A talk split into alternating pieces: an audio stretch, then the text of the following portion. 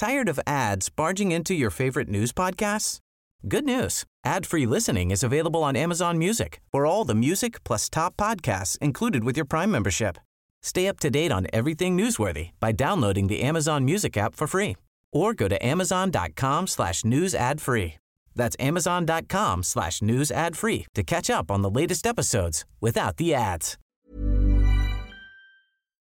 Heraldo Radio 98.5 FM, una estación de Heraldo Media Group, transmitiendo desde Avenida Insurgente Sur 1271, Torre Carrachi, con 100.000 watts de potencia radiada.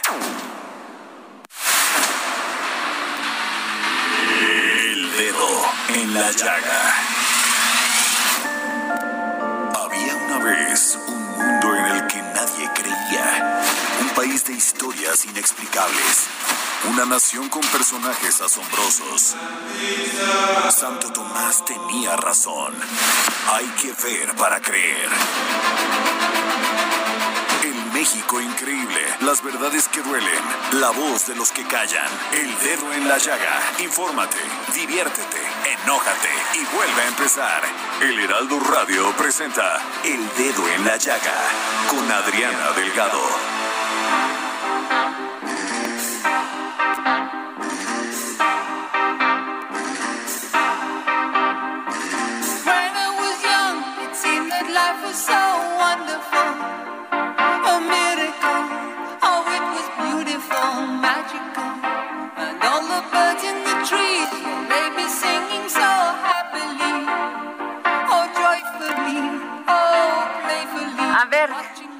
Estamos escuchando, Javi? Tu premio va a ser un abrazo y beso de Jorge Sandoval. Estamos escuchando Logical Song y con Super Tram es una versión remasterizada del 2010. Es una canción que a mí, bueno, me encanta. A ver, Javi.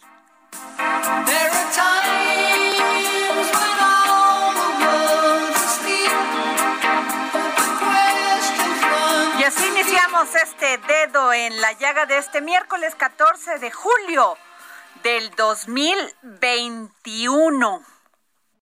¿Qué tal? ¿Sí te quedaste con el abrazo o no? No, no, mejor no, ¿verdad? No. bueno, a ver, ¿qué les cuento? Yo soy Adriana Delgado, nos escucha usted por la 98.5 FM, por el Heraldo Radio a través de todo el país. Y bueno, a ver,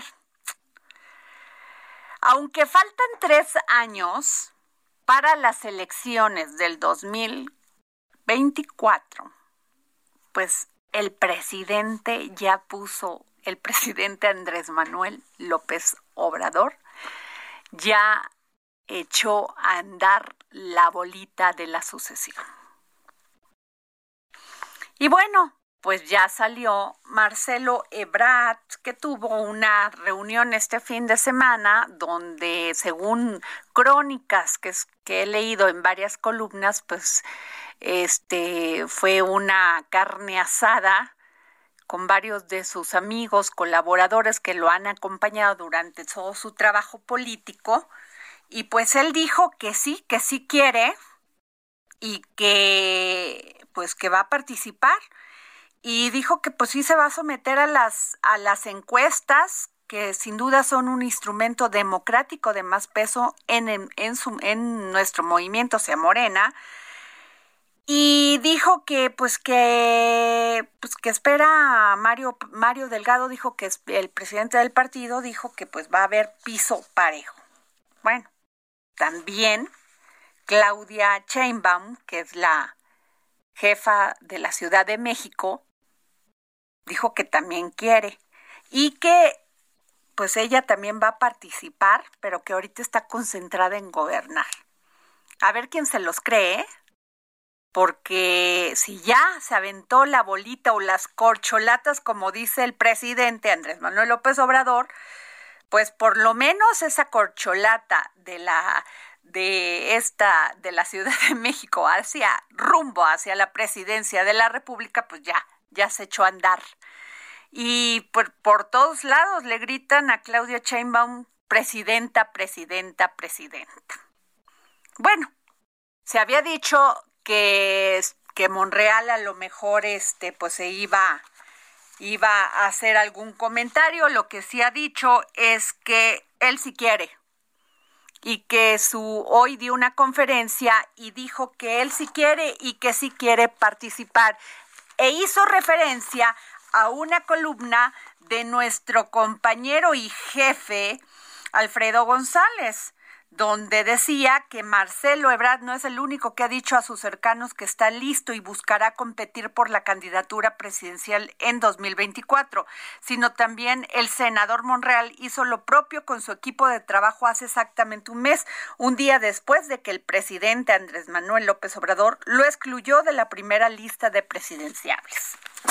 Bueno, pues hoy, eh, hoy perdón, eh, Ricardo Monreal senador Ricardo Monreal dijo que sí quiere y que va a esperar los tiempos, que ahorita tiene que trabajar. Bueno, todos dicen lo mismo.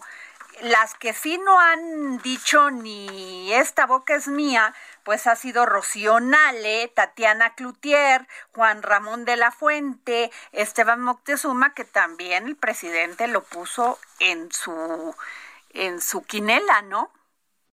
Entonces, aquí el tema de fondo es ¿Qué tan bueno y tan malo es anticipar la sucesión cuando faltan tres años? Pero para eso tenemos al doctor... a ver, este, tenemos en la línea, vamos a tener al doctor José Antonio Crespo, analista político, que nos va a decir, pues, de qué se trata todo esto, porque también, ¿qué tan, tan, tan grave puede ser? Primero que descuiden sus tareas que les fueran encomendadas, que todos dicen que no, que se van a dedicar de lleno a terminar este el trabajo y que van a seguir trabajando con ahínco y con lealtad con el presidente Andrés Manuel López Obrador. Pero lo que sí es una ver, es una realidad es que van a ocupar también tiempo, digo, también sábado y domingo para poder, ¿qué van a hacer? Proselitismo, hacer sus células de campaña, eh, formar sus cuadros. Bueno, me imagino que por lo menos estos que son tres personas muy visibles dentro del movimiento de regeneración nacional, pues ya lo tienen como muy claro, porque Claudia pues tiene su equipo, acaba de pasar una elección, ya tiene su equipo formado, que se lo llevó al gobierno. Marcelo, pues este fue jefe de, de la Ciudad de México, jefe de gobierno, pues ya también tiene también mucho trabajo político hecho con anterioridad y Ricardo este Monreal, pues toda su vida ha sido político, legislador, diputado, gobernador, senador. Entonces, pues ahí pues a esperar ¿Qué pasa? Porque sin duda alguna, como dice Alfredo González, este sí le cayó de balde de agua fría a Ricardo que lo haya excluido el presidente. ¿Por qué? Por una sencilla razón, porque desde que se fundó Morena, Ricardo Monreal ha estado al pie del cañón con el presidente Andrés Manuel López Obrador. Claro, muchas en, también en otras columnas hemos leído que lo acusan de traidor porque si hace caso o no al, al, al, a las este a las líneas que se manda de, de, de, de Morena pero pues bueno, la política es así, lo mismo hacían los priistas y lo mismo hacen los panistas y vamos a ver también ellos a qué candidatos sacan, porque si ya se adelantó Morena, ni modo que se queden ahí pasmados. Pero bueno, tenemos a José Antonio Crespo, analista político. ¿Cómo estás, José Antonio? ¿Qué tal, Adriana? Muy bien. Oye, ¿se adelantó la sucesión?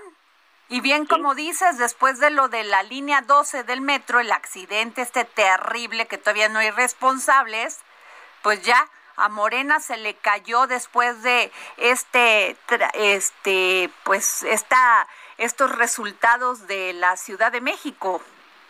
Sí, desde luego todo eso pues, le está complicando un poco el escenario de la sucesión a López Obrador, pero desde luego fue lo del metro porque le pega políticamente a los dos principales prospectos, a Marcelo y a Claudia Sheinbaum, que ellos empezaron de alguna forma también a responsabilizarse mutuamente, y de ahí surgió de manera natural la pregunta de decir, bueno, pues ¿qué pasa si los dos principales prospectos están en esta situación, podrían eh, quedar debilitados, etcétera?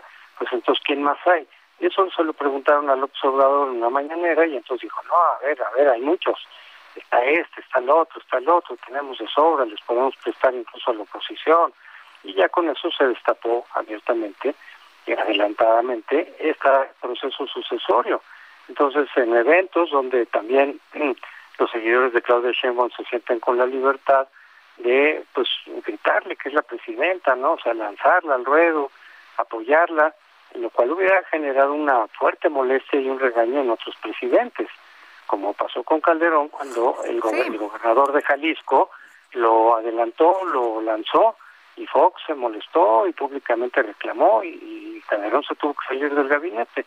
Bueno, esto ya López Obrador ha, tener, ha tenido que tolerar este tipo de manifestaciones justamente por lo que pasó con el metro. Sí, pues aquello de que si te mueves no sales en la foto, ¿no?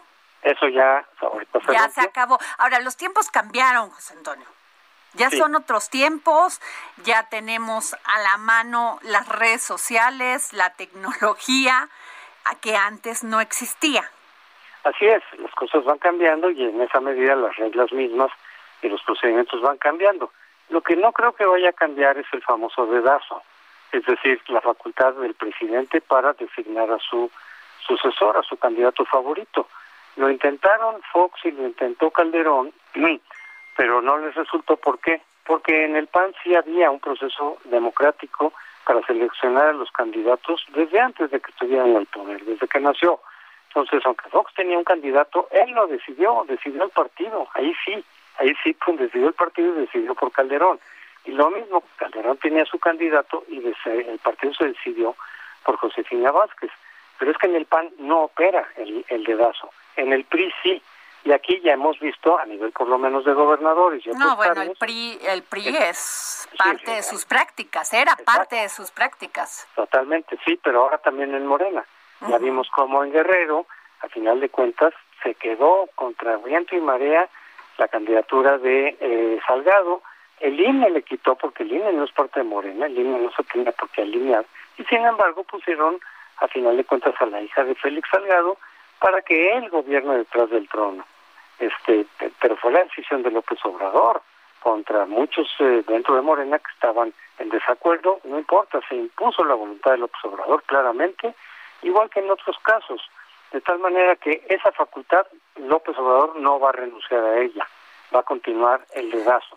Ahora, ¿se vale o no se vale? Bueno, pues cada quien, cada partido tiene sus reglas. Eh, a eso me refiero. O sea, se vale que el presidente diga, pues sí me gustaría que Claudia Sheinbaum esté en la lista, en mi quinela, que esté Marcelo, que esté este Tatiana, ¿se vale?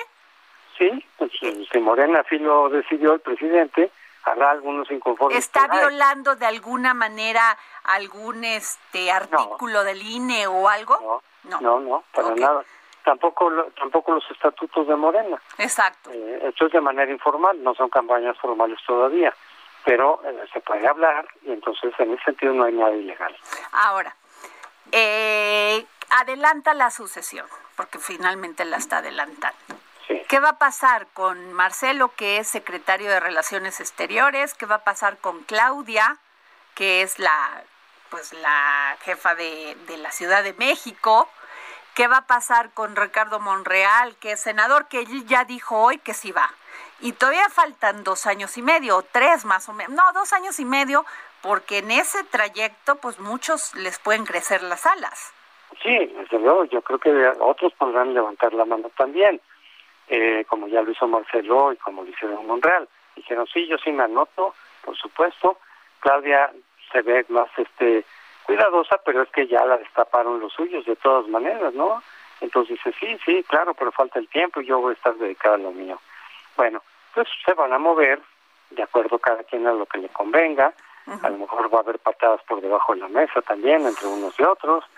Eh, pero yo sí creo que hoy por hoy, Claudia, yo como muchos otros colegas, vemos que Claudia es la favorita del observador.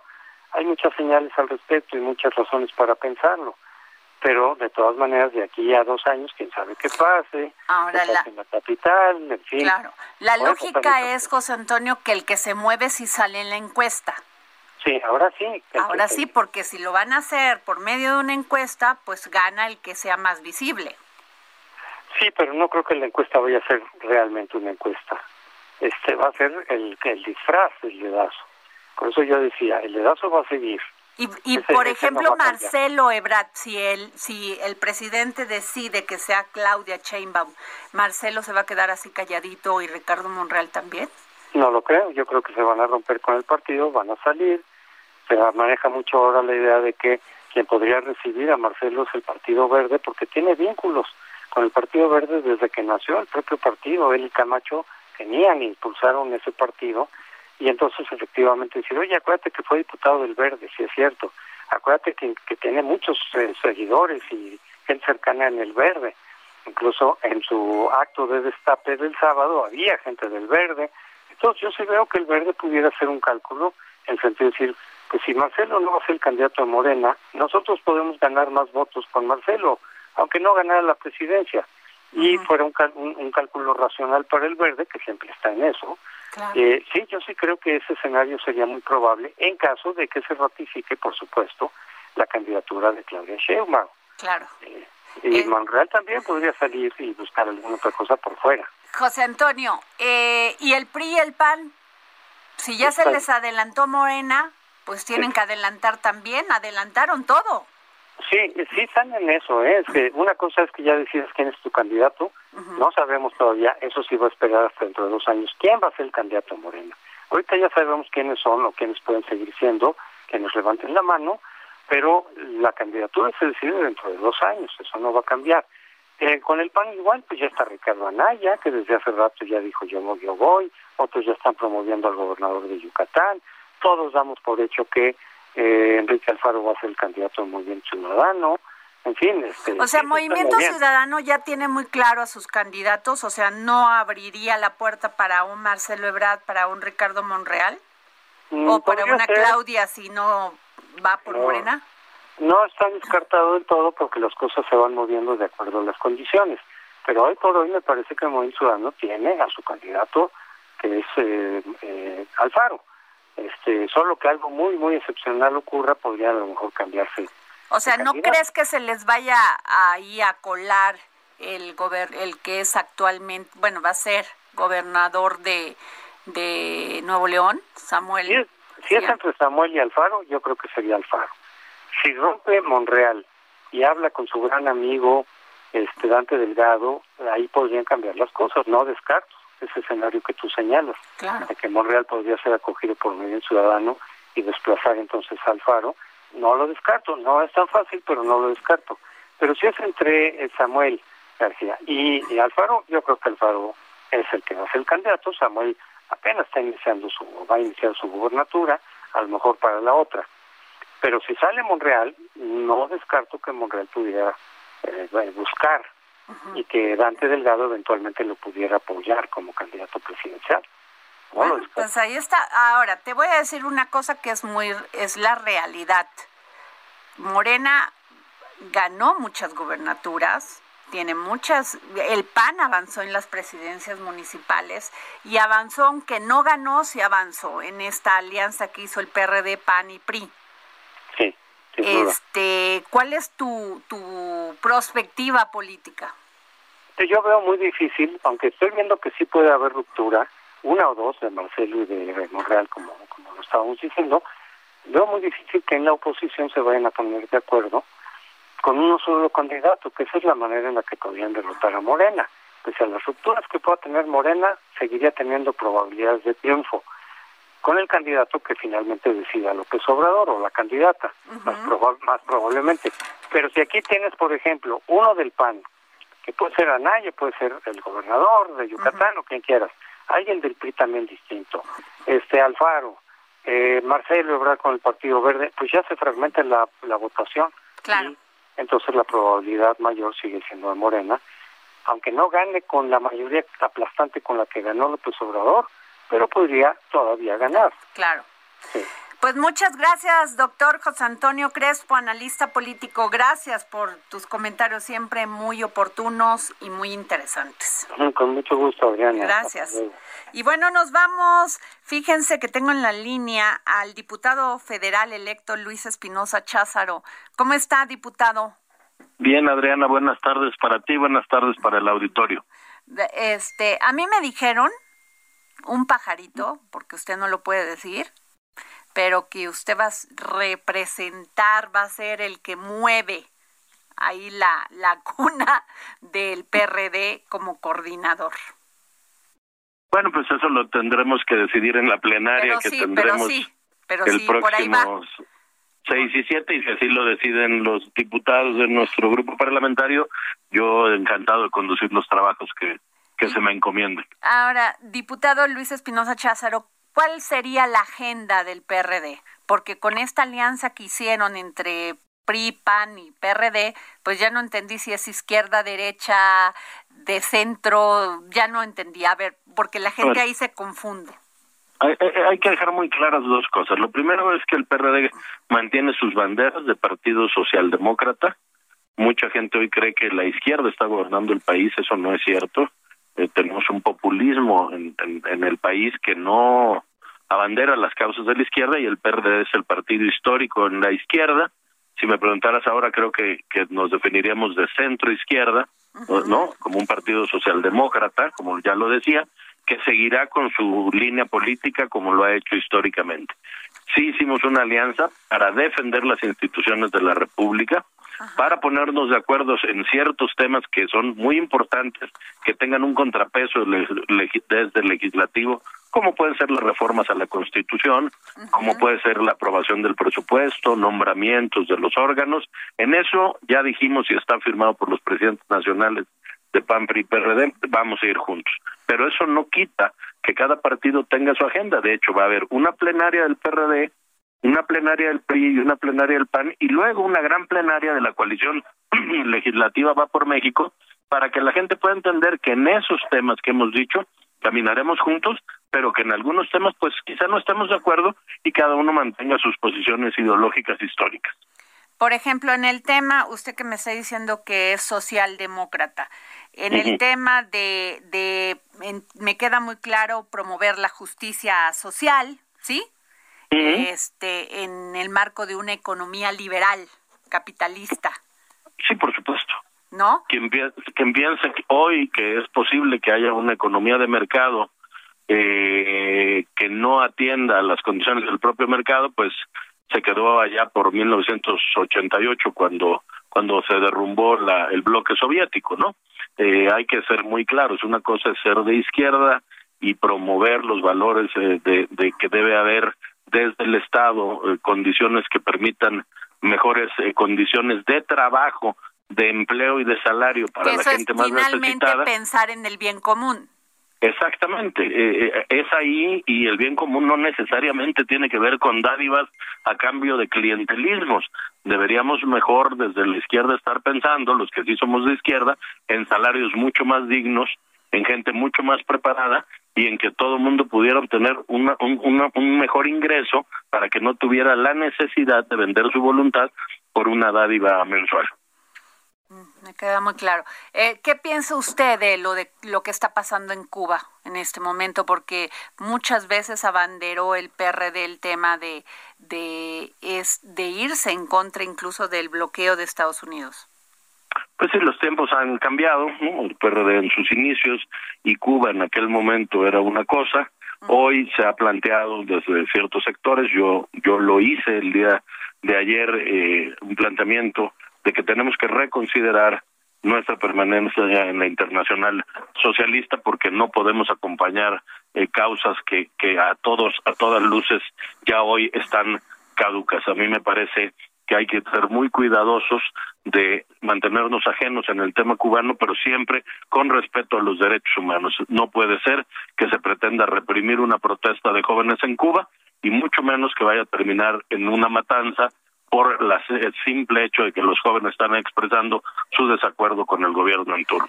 Eh, ni en Cuba ni en ningún otro país de América Latina. Diputado Luis Espinosa Cházaro, tenemos un minuto.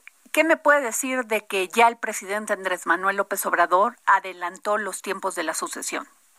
Pues que desdeña la democracia, violan las reglas democráticas de nuestro país. El presidente debería estar más preocupado por los muertos que hay en el país por la delincuencia organizada, por el desabasto de medicinas en el sector salud y por gobernar al país en vez de estar preocupado por quién le pudiera suceder.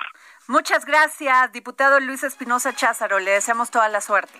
Gracias a usted, buenas tardes. Muchas gracias. Bueno, nos vamos a un corte y regresamos aquí para seguir poniendo el dedo en la llaga. Yo soy Adriana Delgado y regresamos.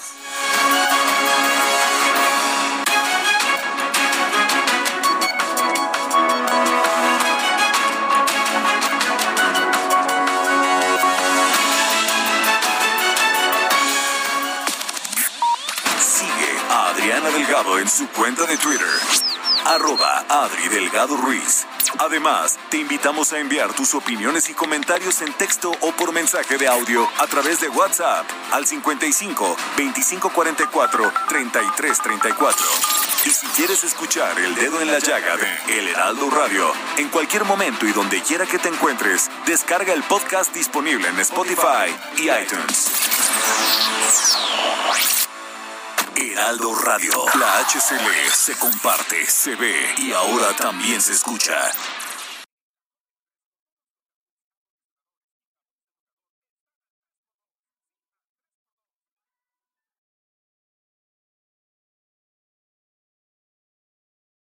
Heraldo Radio 98.5 FM, una estación de Heraldo Media Group, transmitiendo desde Avenida Insurgente Sur 1271, Torre Carrachi, con 100.000 watts de potencia radiada.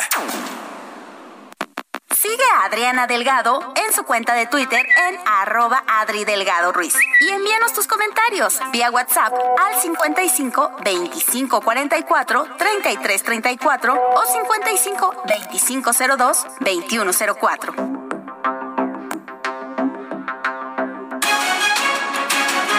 Regresamos aquí al dedo en la llaga. Yo soy Adriana Delgado y bueno, ustedes han estado siguiendo y aquí el dedo en la llaga, nosotros también, muy de cerca el tema de los niños con cáncer y sus medicinas y lo que les hace falta, que hasta el momento pues sigue el gobierno entre que da una cosa y da otra y siguen sin tener los niños de cáncer todo lo que necesitan para recuperarse, para tener salud. Híjole, para mí esto es bien duro cuando veo, yo soy madre, yo no me imagino estar en una situación así, de saber que, que no puedo ayudar a mi hijo porque además ese medicamento que le hace falta cuesta mucho dinero y no lo tengo. Y que por eso tenemos las instituciones de salud para que pues nos apoyen, nos resguarden, pero pues esto no está siendo así y muchas madres y padres se han dado a la tarea de hacer plantones, protestar contra esto en Veracruz, igual que aquí en la Ciudad de México, lo hemos visto en el aeropuerto de la Ciudad de México. Y sigue este Crucis. Tenemos en la línea a la señora Cora Rodríguez, mamá de un chico de cáncer este y que está ahorita en una reunión que les que se supone que están teniendo con el director del INSABI y también habíamos me habían dicho que a lo mejor iba a estar Hugo López Gatel. Cora, muy buenas tardes. Hola, buenas tardes. A ver, cuéntenos, ¿están llevando a cabo esta reunión? Sí, en este momento llevamos la reunión en la cual estamos este, detallando los problemas que hay en el estado de Veracruz. ¿Y qué les dicen, Cora? Bueno, se comprometen a ver lo de las instalaciones, en las instalaciones del hospital para que empiecen las composturas, ya que el hospital se estaba cayendo a pedazos. En cuestión, en cuestiones de nuestros medicamentos, todavía estamos en diálogo, ya que todavía no llegamos a una solución. Pero ¿cuál es la solución que tienen que llegar ustedes? O sea, les tienen que dar las medicinas. El presidente dijo que ya se habían comprado. ¿Cuál es la cuál es el problema? El problema en el estado de Veracruz es que se dice que llegan los medicamentos y nosotros no los tenemos. Nosotros tenemos que estarlos comprando. Pero ¿cómo que les dicen que es, es ahí donde me parece gravísimo, Cora? Y, lo, y, y ustedes finalmente tienen que solucionar, porque es la salud y la vida de sus hijos. Pero, pero ¿cómo que les que llegan allá y no se los dan? ¿Quién los tiene? ¿Dónde están? Bueno, se supone que llevan a Jalapa, a la CECAR, donde se supone que el secretario de Salud, Roberto Ramos Salor, es el que está responsable en este envío de estos, estos, estos medicamentos. Lo cual, pues no llegan suficientes. Si llega a mandar, nada más manda siete purinetol, ¿sí? O puede mandar siete este, metrotestates y tan solo somos 80 niños. Yo le puedo poner el ejemplo en mi hijo. Mi hijo toma dos purinetol después de su quimio. Y al final del día, con siete dosis que manda, ni siquiera llega a acumular a tres niños. ¿Ustedes han hablado con el gobernador Cuitlagua García? No, nunca nos ha querido atender, no nos da la cara. De hecho, nosotros tenemos 15 días en plantón y ninguna de las autoridades de Veracruz hace nada. ¿En la reunión está Hugo López Gatel? No, no nos encuentra. ¿Y el director del INSABI? Tampoco.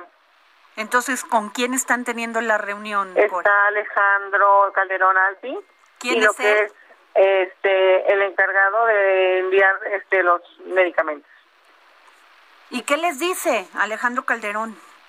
Pues que al final del día van a llegar ahorita, en esta semana empiezan a, llegar los medicamentos y que están esperando que se liberen todo lo que es la COFEPRIS para que puedan este, llegar a nuestros destinos, que en este caso podría ser en Jalapa, para que no envíen a Veracruz.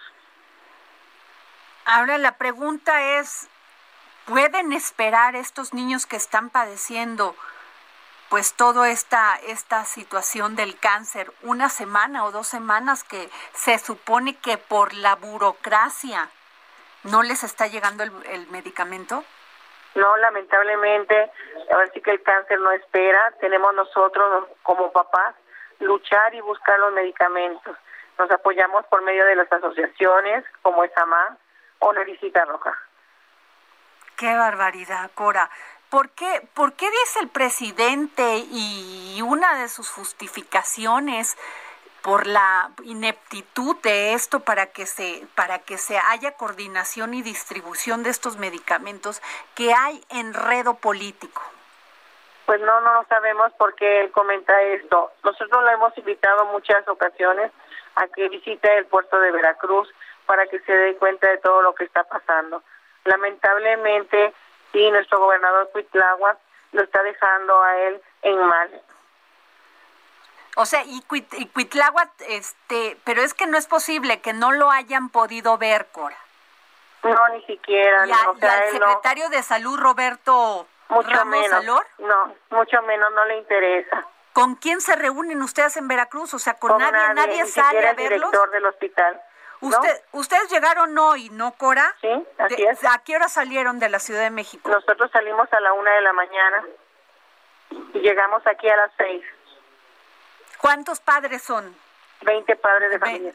Veinte padres de familia. Qué barbaridad.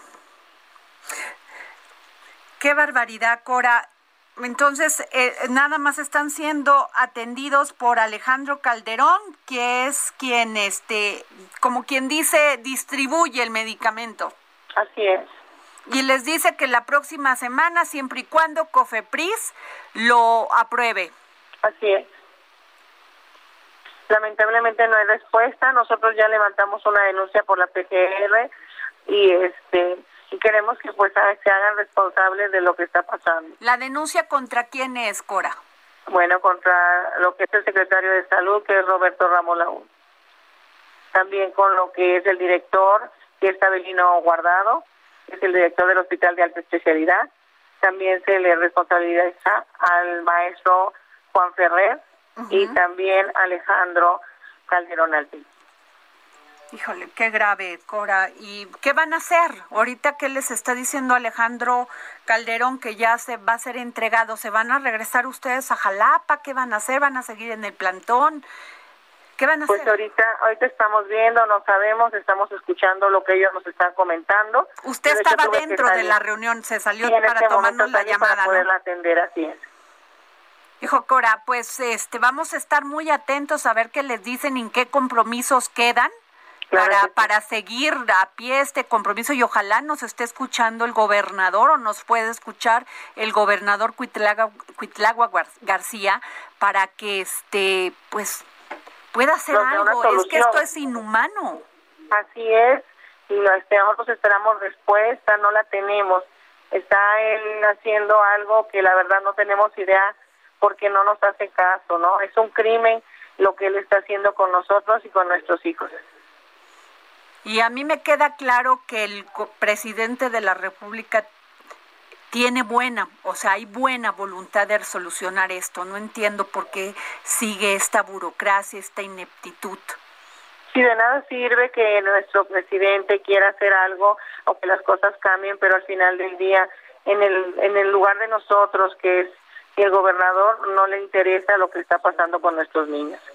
Híjole, lo siento mucho, Cora, me sensibilizo mucho con su situación y la verdad no solamente yo como madre, sino mucha gente que nos está escuchando en este momento y que pues todo nuestro apoyo y nuestro cariño, Cora. Sí, de antemano se los agradecemos mucho porque gracias a ustedes han sido las personas que han hecho que se den cuenta de lo que está pasando en Veracruz. Muchas gracias, Cora. Y a ustedes. Y bueno, tenemos también testimonios de tres madres que están, y un, dos madres y un padre que están ahorita en, en la reunión. No solamente la de Cora, porque escuchaba hace un momento que si había una trama política, y ya saben, para desvirtuar la atención, pero yo les voy a poner que dijo Carla, Carla Arias, la señora Jessica Casarín y el señor Omar Hernández. El dedo en la llaga. Buenas tardes, ¿cómo te llamas? Buenas tardes, Carla Arias, mamá de Ana Vicamila, una niña con LLA de la ciudad de Jalapa, específicamente atendida en el, en el Centro Estatal de Cancerología. Pues realmente esperamos la llegada de los medicamentos. Ese es el objetivo, venir a ver qué pasa, qué sucede, por qué no llegan esos medicamentos al hospital. Eh, no hay insumos básicos, eh, la infraestructura, hay unas partes que están cerradas y deberían de habilitarlas porque no hay espacios ya para niños nuevos. Eh, de hecho, luchamos para cada vez que se interna que hay un espacio porque está muy sobrepoblado el hospital ya. Cada día llegan niños nuevos. Hola, buenas tardes. Mi nombre es Jessica Casarín.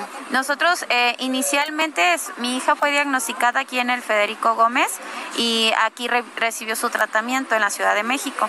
Pero con, el motivo de la pandemia le dejaron de dar eh, pues su seguimiento de vigilancia aquí en el Federico debido a que se volvió hospital COVID. Entonces regresamos a Veracruz, ella ya estaba bien de vigilancia y está hasta el momento está bien, pero ahí en el SECAN eh, pues hemos visto diferentes situaciones. Como yo he estado apoyando a conseguir medicamentos, muchas mamás se acercan conmigo para conseguir estos medicamentos, ya que yo tengo un poquito de más contacto con gente de aquí de la ciudad, por lo mismo de que estuvimos aquí en, viviendo, aquí radicando. Y bueno, pues aparte de ayudar a las mamás también en el SECAN, por ejemplo, a mi hija no le han podido dar el seguimiento como porque no hay resonador.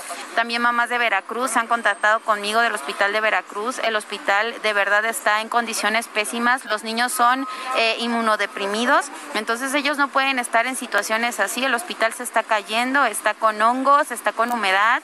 Hola, buenas tardes. Mi nombre es Omar Enrique Hernández Ibarra. Omar, viene en la reunión el día de hoy. Sí, efectivamente, es una reunión está programada a la una de la tarde con el maestro Juan Ferrer y pues darle seguimiento a todo lo de la minuta que, se llegó a acuerdo la semana pasada con ellos. Esperemos que haya un avance, porque en esta minuta que conformamos de ocho puntos no hubo ninguno que se haya solucionado derivado de las eh, protestas que tuvieron en el aeropuerto, volvió a ocurrir lo mismo, solamente una respuesta que no concluye con las peticiones por completo. Sí, efectivamente, pues llegó, este, nos hicieron entrega de un documento que, que ahí dice lo que llegó a cada estado de la República, ¿no? Lo que llegó a cada almacén, pero pues no están los hospitales, ese es, la, ese es el problema de hoy en día, ¿no? que sí, sí lo mandaron, pero a los almacenes, pero del almacén pues no ha llegado a, los hospitales. En caso concreto, pues el estado de Veracruz, ¿no?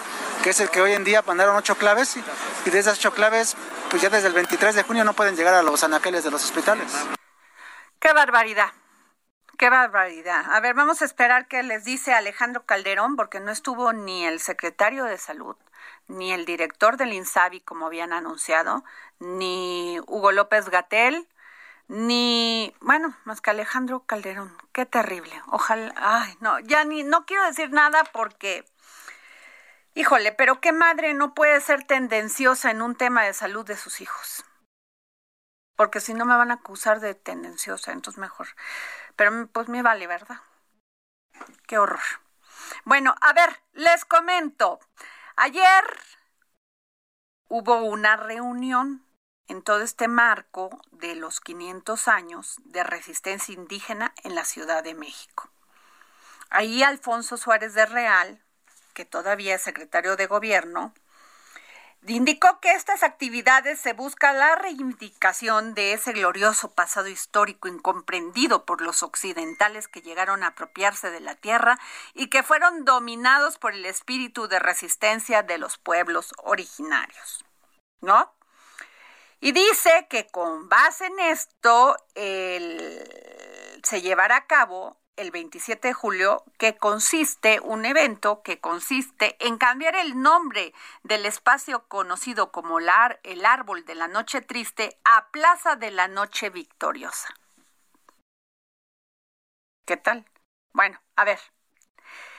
Y es que ahí se encuentra un agüehuete al que se le ha denominado árbol de la noche triste, pues supuestamente ahí Hernán Cortés lamentó la derrota frente a las fuerzas mexicas el 30 de junio de 1520. Ahora se lo quieren cambiar por la Plaza de la Noche Victoriosa. Pero ¿qué no acompañaban a Cortés en esa noche triste para Cortés? También lo acompañaban los tlaxcaltecas. Por eso tengo a mi querido Enrique Ortiz Tlatuani Cuauhtémoc, amante de la historia, divulgador, escritor y conferencista, para que me diga qué piensa de esto. Hola Adriana, gusto saludarte. ¿Qué piensas, mi querido Enrique?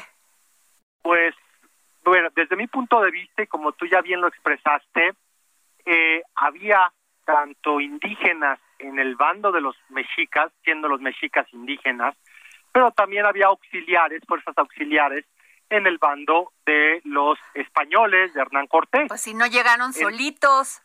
Claro, de hecho, quien realiza en gran medida la, o sea, no hubiera sido posible concretar la conquista de Tenochtitlan si no hubiera sido por el apoyo de decenas de miles de indígenas, algunos por voluntad propia, como los tlaxcaltecas que deciden unirse a los españoles, pero muchos pues amenazados, podríamos definirlo, ¿no?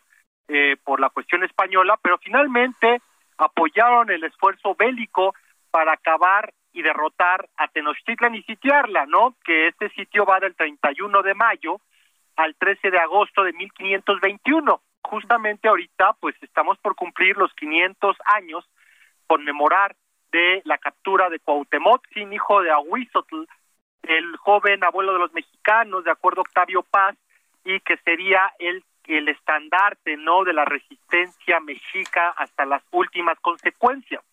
Pero este tema de cambiarle el nombre a la plaza, al árbol, pues es que, o sea, no se trata de, de, verlo en nuestra visión individualista de mexicanos del siglo XXI, ¿verdad? De vencedores y vencidos, o sea. También, y de héroes y de villanos. que realmente la historia, los procesos históricos son mucho más complejos que blanco y negro o de yo lo veo desde mi perspectiva, ¿no? De, de época.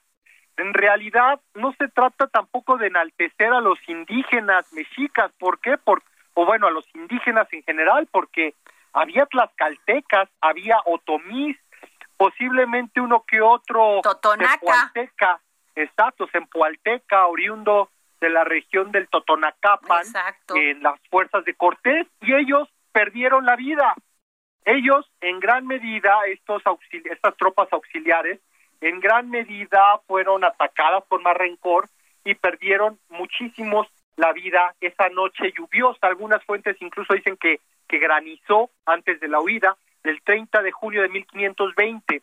Entonces, en realidad es noche triste mm, para Hernán Cortés, para el, para el capitán Chalchihuitl, que significa piedra preciosa, piedra valiosa, piedra verde, él es el que realmente, pues, por su forma de recibir la noticia, al darse cuenta de que muchos amigos y compañeros, eh, entre ellos Velázquez de León, eh, no regresan, no, no llegan a Tlacopan, actualmente Tacuba, pues él se aflige. Él se aflige, algunas fuentes posteriores comentan incluso que llora, pero no tuvo tiempo para sentarse a llorar debajo de un árbol. Eso también es un mito histórico que viene de la segunda mitad del siglo XIX. O sea, estaba apurado en irse. Eh, en realidad ellos iban corriendo, pues ellos iban huyendo. Imagínate que te van detrás de ti decenas de miles de guerreros mexicas. No había tiempo de sentarse a llorar y de lamentarse. Sabemos que de Tlacopan, bueno, de Popotla, perdón, llegan a Tlacopan, ahí se reorganiza, digamos, eh, los sobrevivientes de las huestes españolas y de ahí continúan bordeando todo lo que son los lagos, ¿no? el lago de Jaltocan y Zumpango, pasando por Citlaltepec, pasando por lo que es eh, Naucalpan, toda esta zona, hasta llegar a lo que es Otumba, donde se da otro enfrentamiento. Pero lo importante aquí es, no, o sea, la noche fue triste para Cortés y así por, por siglos se ha mencionado con ese nombre y pues de repente queremos cambiarle el nombre a las cosas. ¿Por, qué? Pues no y además, ¿por qué? O sea, ¿con qué, ¿cuál es el, el propósito, el objeto? Y además dice Claudia que un consejo de la nomenclatura que no entendí. ¿Tú, ¿Tú sabes a qué se refiere? No, el tema de la nomenclatura eh, no, pues así pero, pero también es importante recordar que cambió la, eh, un parte de la calzada eh, donde termina la, la, la, avenida Hidalgo, también se cambió el, el nombre. No sé si recuerdas que se llamaba Puente de Alvarado y ahora se llama eh, Avenida México-Tacuba o, me, o, o, Tenochtitlan Tacuba, Tlacopan. Claro. Entonces también se, se retira esto, pues que fue una derrota para Alvarado, no es porque lo estemos enalteciendo, este conquistador que le llamaban Tonatiuh por pelirrojo, Tonatiuh es sol en agua. Y que era muy pues, sanguinario, que era sumamente sanguinario. Él es el que perpetra la, la masacre de Templo Mayor o de claro el 20 de mayo de 1520. Pues sí, totalmente de acuerdo contigo. Y, eh, y otra, además, hubo muchas etnias indígenas que no participaron, como por ejemplo yo el otro día estaba leyendo el pueblo yaqui ni se enteró. Claro. Ni se enteró. Los tarahumaras, bueno, ni se enteraron que aquí estaban este, invadiendo México. Es importante no mencionar que nuestro mosaico de, grupos eh, originarios es, ah, es muy grande. Y no solamente podemos remitir no a un hecho histórico, eh, vincularlo con un solo grupo, que eran los mexicas. Claro. Mm, eh, que era nahuablante, eh, nahuas, pues no, era muchísimo más complejo. Incluso la conquista de México, pues todavía continuaba hasta el siglo XIX. No, recordemos la, llamada guerra de castas en Yucatán, que inicia a mediados del siglo XIX.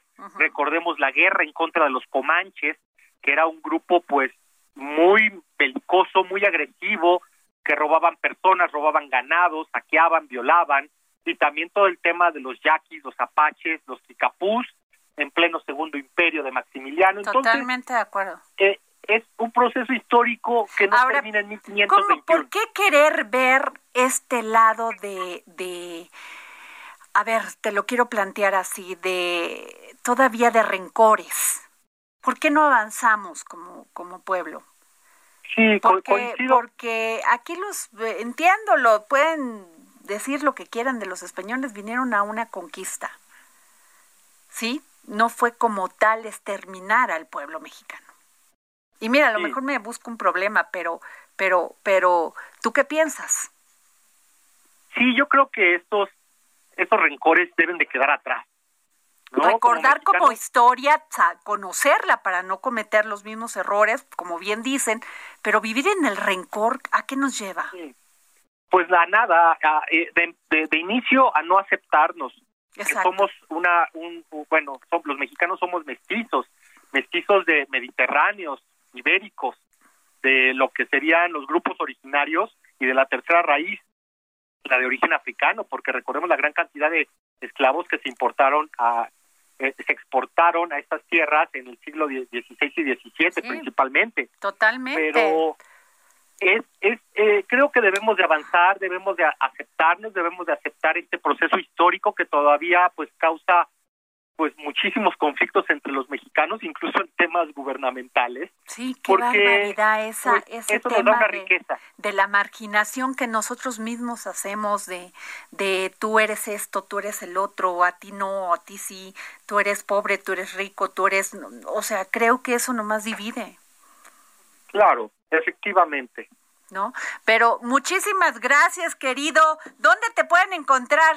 Yo soy tu fan, pero prefiero que tú me digas tú. gracias Adriana. Me pueden encontrar en las redes sociales, en Twitter y en Instagram como arroba cuauhtémoc con H, guion bajo 1521 y los invito a que lean mi reciente libro, El mundo prehispánico para gente con prisa, de Editorial Planeta, disponible en Sanborns, en plataformas digitales. ¿Ya lo hiciste audiolibro?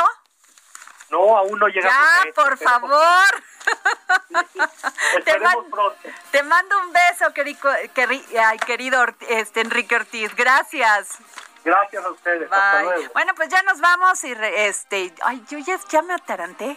Nos vamos, nos vemos mañana, no regresamos, nos vemos mañana. Gracias.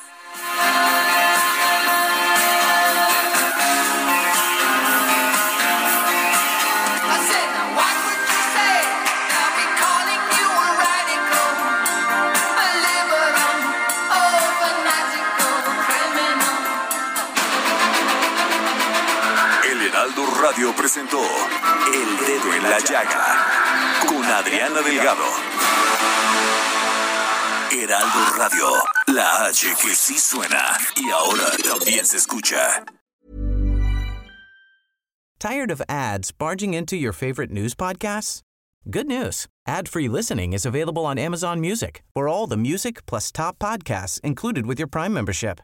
Stay up to date on everything newsworthy by downloading the Amazon Music app for free or go to amazon.com slash news ad free. That's amazon.com slash news ad free to catch up on the latest episodes without the ads.